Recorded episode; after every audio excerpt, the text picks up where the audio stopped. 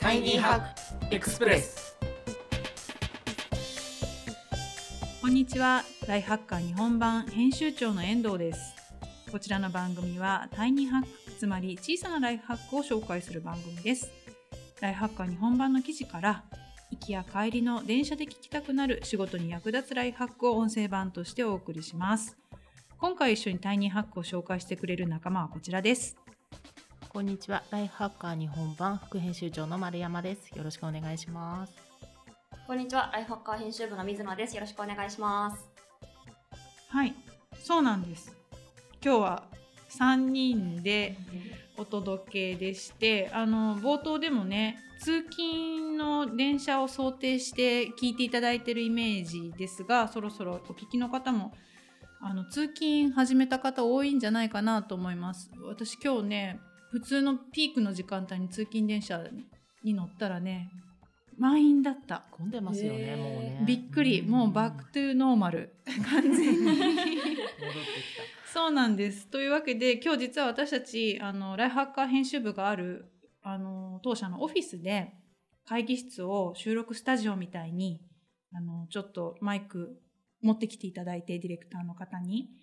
あのラジオ形式でお届けしているので今日3人で撮ることができました。あのいつもねオンラインでそれぞれの自宅からちょっとぎこちなく収録していたので、今日はちょっと違う感じになっているかなと思います。3人で楽しくお送りしたいと思います。よろしくお願いします。お願いしますイエーイ。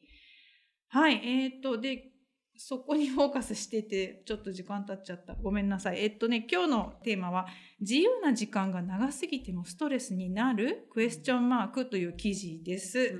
自由時間欲しい？欲しい欲しい。欲しいないないない。ない足りない足りない。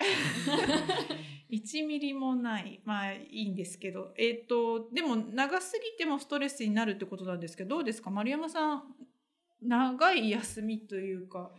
長い休みがあっても多分だ土日とかに午前中いっぱい何もしなかったりするすると、もう午後どこかに行きたいとか何かをしなくちゃってすごい思うので、実はあんまり長い休みをポンと与えられてもストレスがたまるのでこの記事にはかなり共感しました。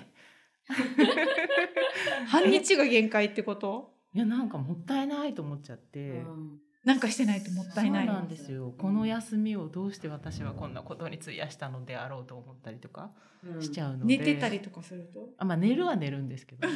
普段そうそそうれ立派なタスクですからね。そう。普段よりかは寝るんですけど、うんでもなんか天気がいいのになんで家にいるんだとか。ああ、それめっちゃ思います。なんでこんななんでもないご飯食べてんだとか思うので。きっと美味しいご飯です。そうなんか外に食べに行きたいなとか。まあちょっとね緊急事態宣言負けたので、うん。出かけられる部分はうんなんか出たいなとアか、クティビティ的な。今一番いい季節じゃないですか。確かにね。それを考えるとなんか暇すぎるのは確かにストレスになるんですよ私の場合は。リア充じゃない私いやいやそんな そんな別になんでことないことでいいんですよ。うんうんちょっと外公園行くだけとかでも全然いいんですけど、うんなんかそのずっと家にいるのは、うん。家好きなんですけど、うんうんでも家でもなんかしちゃいます。うん。うんすごいやったことない掃除をするうんとか、なんか毎日同じことするのがすごい苦手なので、休みの日は特になんか変わったことをしようとか思ってうんやるようにしちゃうので、うんストレスにならない人が逆にいるのかっていうのがびっくりしました。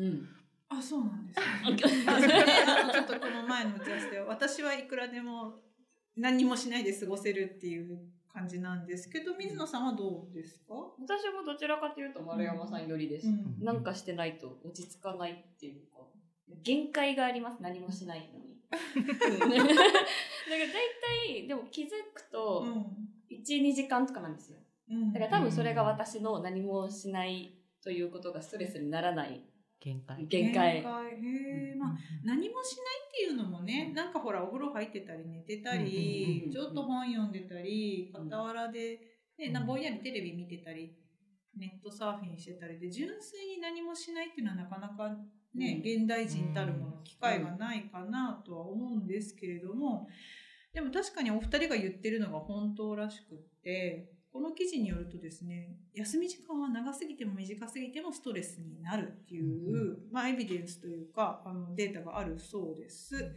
1日の余暇が約5時間を超えると人間は非生産的であると感じ始めさらにはストレスさえ感じるようになるって。めっちゃわかる。ですよねえ。だからまあだから何もしないっていうのも実はストレスになるよという、まあ、警鐘を鳴らしているところだったのでどうでしょう？丸山さん半日が限界って言ってたけど半日が限界かもしれないですね、まあ、家族がいたりもするので、うん家族みんなでずっと家にいてわちゃわちゃしてるのってすごいちょっと面倒くさいじゃないですか。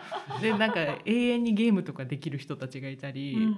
永遠に YouTube 見れる人がいるので、そこと一緒にそれをやり続けていて私はいいのかってすごい思ってしまうので。不毛な感じ不毛な感じ、うん。うん。何か結果を出そうよみたいな。なんかそういう。結 果なんか今日のこと結果そうそう今日の休日今日の成果物ですね。成果をね。そう休日にもやりきった何かが欲しいのではないかって私は思ってるんですけど、なるほどうん、意外と思ってない人が多いなと、うん。残りのお三お三方はは楽しくやってますそれもねゲゲームで楽しいそうそうとそう。いいんですけど、うん。でもなんか耐えられなくなってちょっと出かけてくる。出かけてくよ、うん。行こうよとか言ってみたりする感じ。そうですそうです。限界。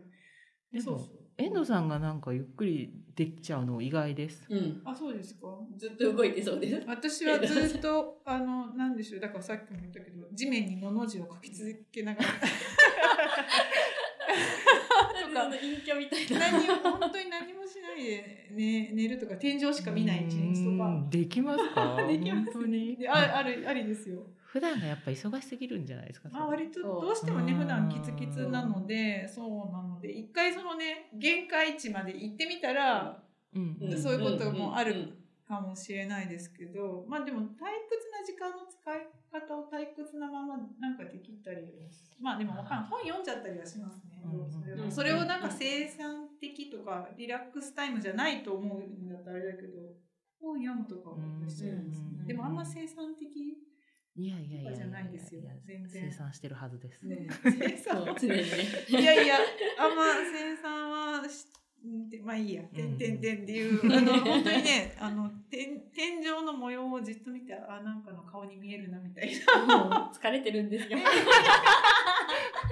そこにとか、あの、まあ、子供としりとりし続けると。か。あー。もう不毛でしょ。ありますあります。都道府県ずっと言い合うみたいなことはしますよ うちマジかい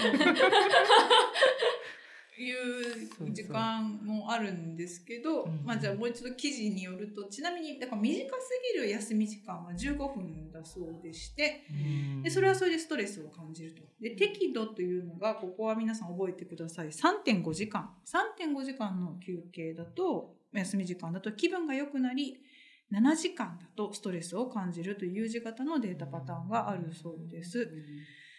はい、なのでまあなんかリラックスをしようという休日に時間取ろう自分に休みをご褒美と思ったところでこれはなんかまあただむやむやみにこう長くダラダラすればいいというものではなくて3.5時間ぐらいって心得ておくとあの気持ちよく休めるとかあのうんより生産的に残りの時間も過ごせるというような内容でした。なので、ね、秋の気持ちいいこの季節の、ね、休み時間を適度に過ごすためにはここを覚えておくといいのかもしれません。はい、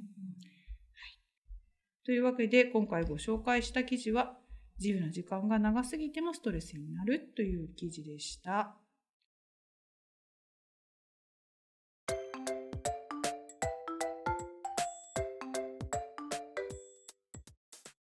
ポッドキャスト版をお聞きの方は概要欄に記事の詳細がございます。こちらもぜひご覧ください。えー番組の感想やリクエストは概要欄のリンクからお願いいたします。ではまた次回お会いしましょう。お相手はライフハッカー日本版編集長の遠藤とライフハッカー日本版副編集長の丸山でした。同じく水野でした